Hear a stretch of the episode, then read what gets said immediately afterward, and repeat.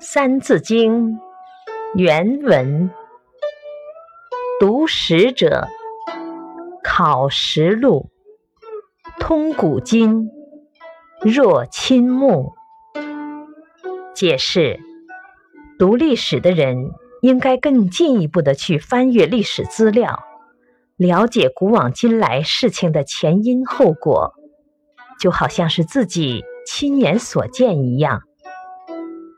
启示：中国的历史十分悠久，前面提到的不过是一个简单轮廓。要想真正掌握，必须翻阅各朝各代的历史资料，深入进行了解和研究。